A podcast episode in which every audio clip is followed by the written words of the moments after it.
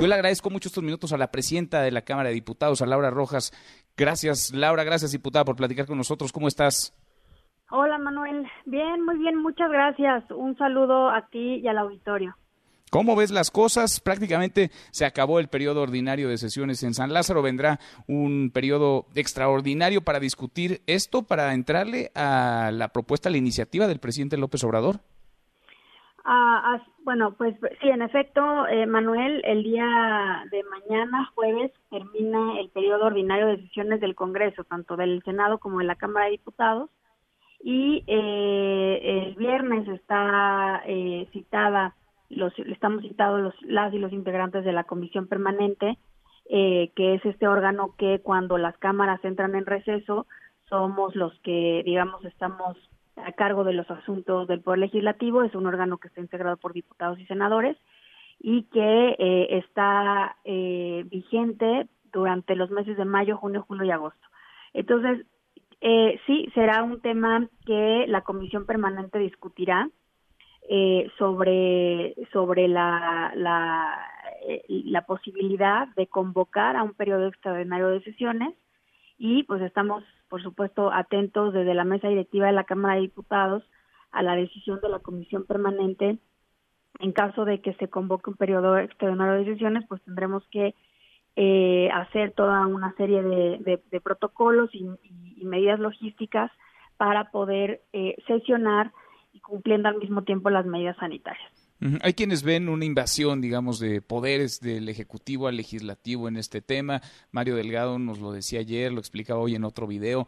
El presidente podía haber dispuesto de una parte de la bolsa y discrecionalmente ajustar o reajustar parte del presupuesto, pero decide, son palabras de Mario Delgado, no saltarse al Congreso. ¿Tú cómo lo ves?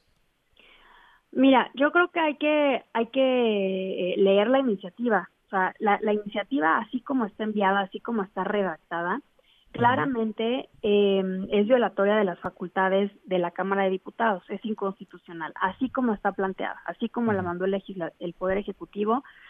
Eh, lo que dice es que en una situación de emergencia, que no se estipula ni qué situación de emergencia, ni quién declara la situación de emergencia, ni cuándo inicia una situación de emergencia, ni cuándo termina una situación de emergencia, en ese escenario el poder legisla el poder ejecutivo puede reasignar presupuesto libremente y sin límites. Eso es lo que dice la iniciativa.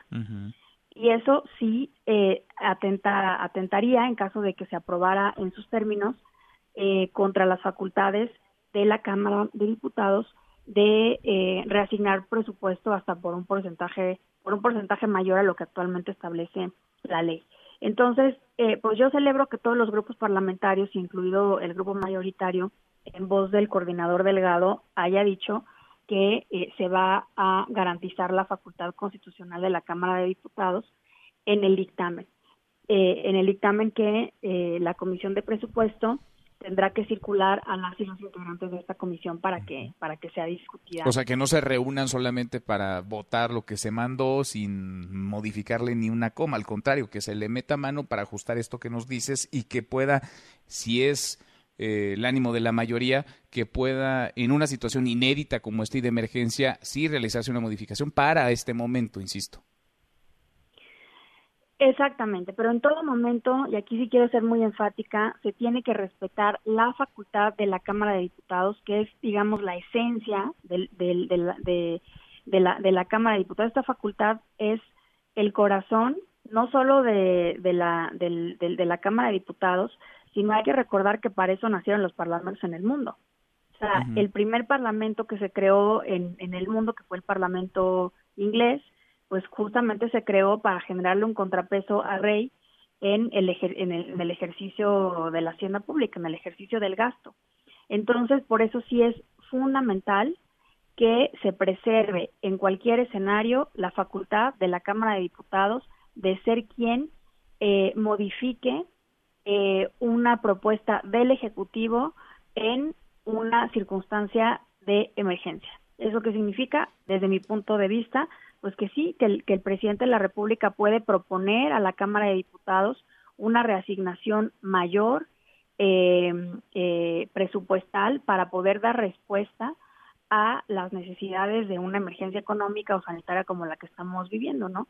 Este, reorientar recursos a la salud, reorientar recursos eh, a la economía para mitigar los efectos tan dramáticos que estamos viendo ya en pérdidas de empleos, por ejemplo, y, eh, y que la Cámara de Diputados se lo apruebe. La verdad es que ahorita el presidente de la República tiene la mayoría para que se le puedan aprobar las modificaciones que él necesite.